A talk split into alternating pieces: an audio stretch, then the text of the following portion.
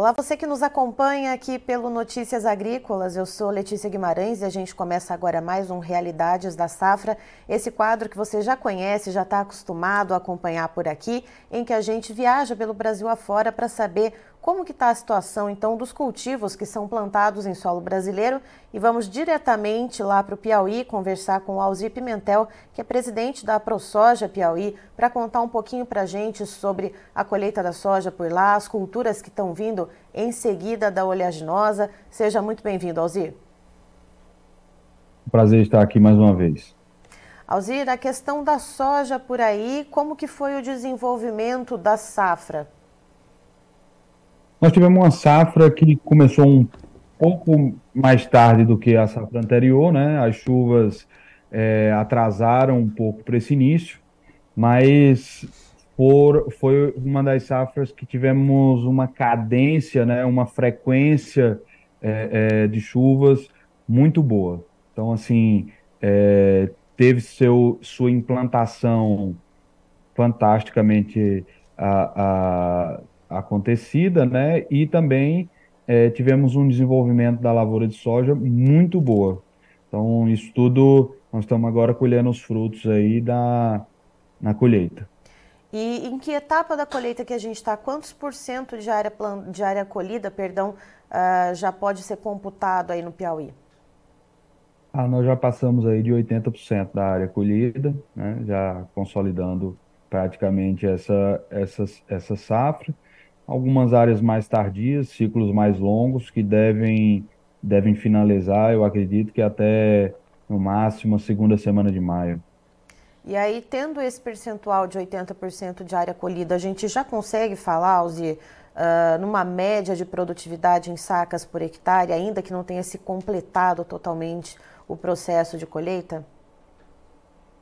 Com certeza. Eu acredito que o Piauí tende a bater mais um recorde, não só de produção, como também de produtividade. Né? Nós devemos aí romper a casa dos 63 sacas por hectare e uma consolidação né, da, sua, da sua produção é, maior, em torno de 10 a 13% comparado com o ano anterior, que foi um ano que nós batemos recorde de produção também no estado.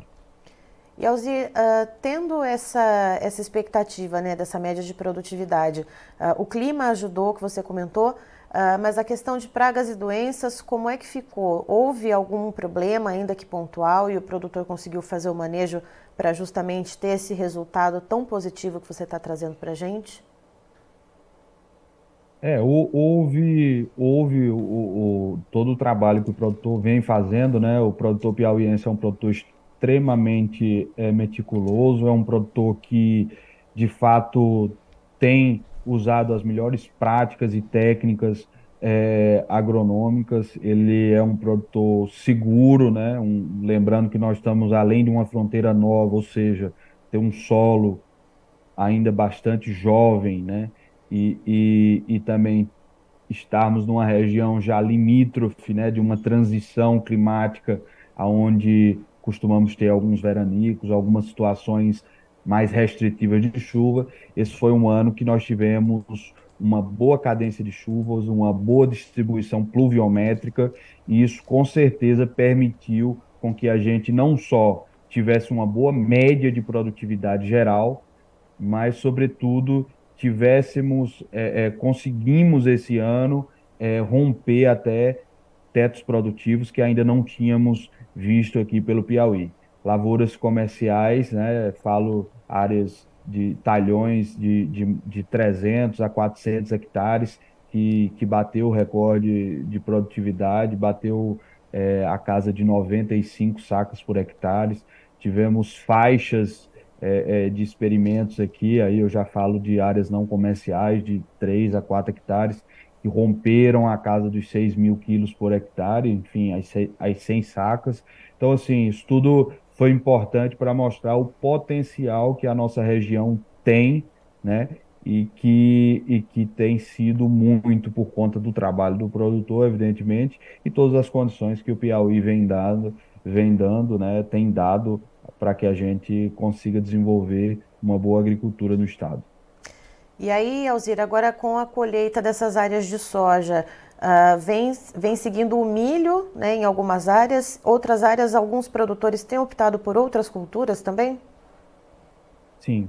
É, por sermos uma, uma fronteira nova, a, o milho safrinha, ele, ele ainda é, é, pouco utilizado, né? Vamos dizer, a gente deve ter algo em torno de 15 a 20% de área de milho safrinha, né?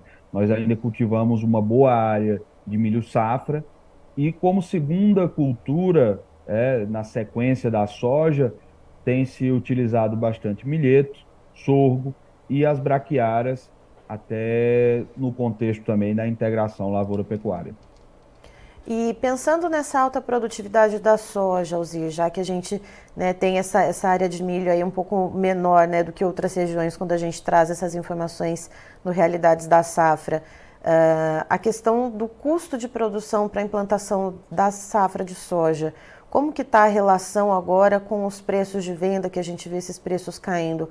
O produtor chegou a travar algum, alguns contratos antecipados para se garantir? Como que fica a situação por aí? É, foi uma das safras que vale salientar mais caras da história. Nós tivemos é, o preço do fertilizante comparado com a safra anterior absurdamente mais alto, né? Tivemos fertilizante que praticamente quadruplicou o valor, é, e falo isso em dólar.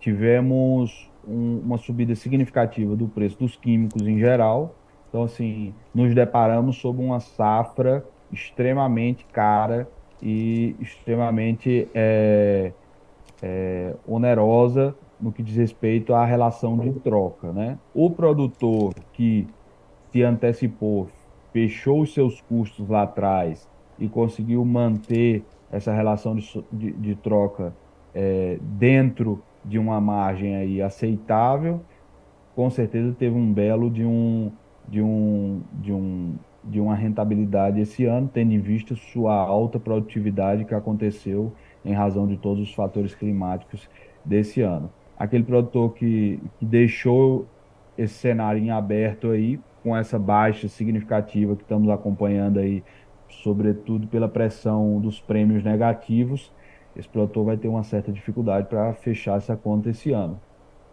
E aí, então, pra, como que fica essa questão para cumprir o, os compromissos que ele tem, né? Ele vai fechar a conta como? Uh, existe algum tipo de financiamento? Existe alguma outra opção uh, que o produtor consiga acessar para não ficar né, com esse rombo aí no fundo de caixa?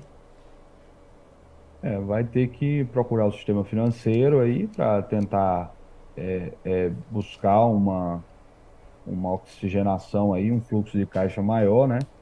E, enfim, mas eu, eu acredito que no geral o, a, a, a compensação pelo baixo preço ele teve assim numa produtividade que foi maior. Então, é, pode ser que até aqueles que arriscaram nisso aí é, ficaram aí com essa com essa é, com essa conta aí, pelo menos conseguiram fechar essa conta aí ou, ou ou o passivo foi, foi relativamente baixo. Mas assim, os preços estão caindo diariamente, né? Estamos no.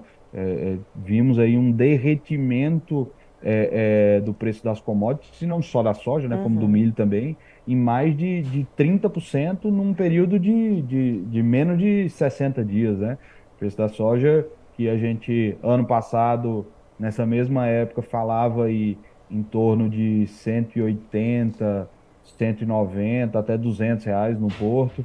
É, esse ano aí está se falando em 130, né? 100, 120, 125. Então, há de convir aí que houve uma, uma, uma queda brusca, né? Estamos falando aí de, um, de, um, de uma queda muito significativa. Então, aquele produtor que, que deixou tudo em aberto para aguardando aí uma situação talvez melhor, né, se defrontou aí com esses prêmios bem negativos e um dólar que a gente estimava é, é, um dólar futuro agora para essa época do ano em torno de 5,50, 5,60, né, na casa de 5, né? Tivemos semana passada um dólar de 4,90, 4,93.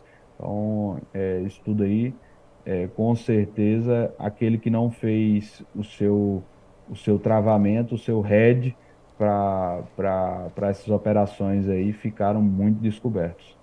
E pensando nessa média de produtividade, Alzir, uh, como que fica a questão de armazenamento e de logística aí no Piauí? Vai dar conta de tanta soja assim? É, estamos tendo um, um, essa grande dificuldade, né? Assim, a nossa capacidade estática de armazenagem ainda é bastante baixa, né? As próprias trades que negociam aqui na região também são, são poucas que têm estrutura de armazenagem e também a dificuldade que está sendo a logística dos portos, né? Os portos é, esse ano estão impossíveis, né? O, o Arco Norte aí, principalmente o, o Tegran ali, o Porto de Itaqui, tem, tem tido bastante dificuldade para auxiliar nesse escoamento, que tem trazido algumas dores de cabeça. Isso daí é, é obviamente, está se refletindo diretamente nessa questão dos prêmios, né? Os prêmios estão estão aí negativos e, e forçando bastante esse preço da soja para baixo. Certo. Alzir, muito obrigada pelas informações. A gente aguarda então a finalização da colheita da soja aí no Piauí para trazer novamente então a consolidação dessa produtividade. Você é sempre muito bem-vindo aqui conosco.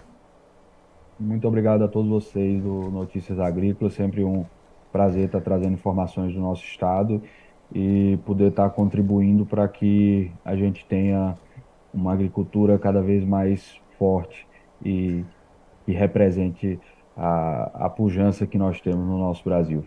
Obrigado a vocês.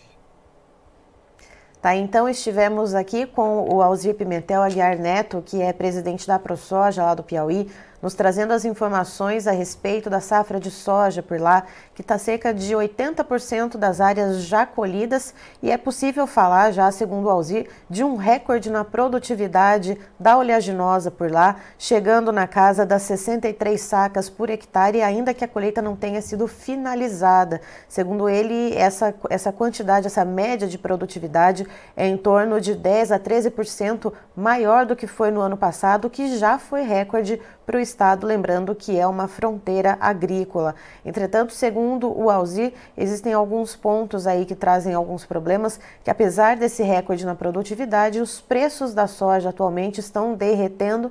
Então, aquele produtor que não realizou seus contratos antecipados, que não travou ali os seus custos de produção, que foram muito altos, segundo Alzir, a safra mais cara de implantação da história, Uh, esses produtores vão ter certa dificuldade e tem também a questão logística, né? Tanta soja produzida assim, segundo a Alzira, a capacidade de armazenamento estático lá do estado não é tão grande assim e também o escoamento pelos portos, principalmente pelo porto do Itaqui, é, vem trazendo algumas dores de cabeça para o produtor.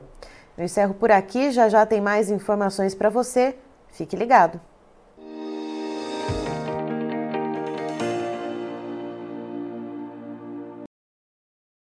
Participe das nossas mídias sociais no Facebook Notícias Agrícolas, no Instagram arroba Notícias Agrícolas e em nosso Twitter arroba Noteagri. E para assistir todos os vídeos, se inscreva no YouTube, na Twitch, no Notícias Agrícolas Oficial.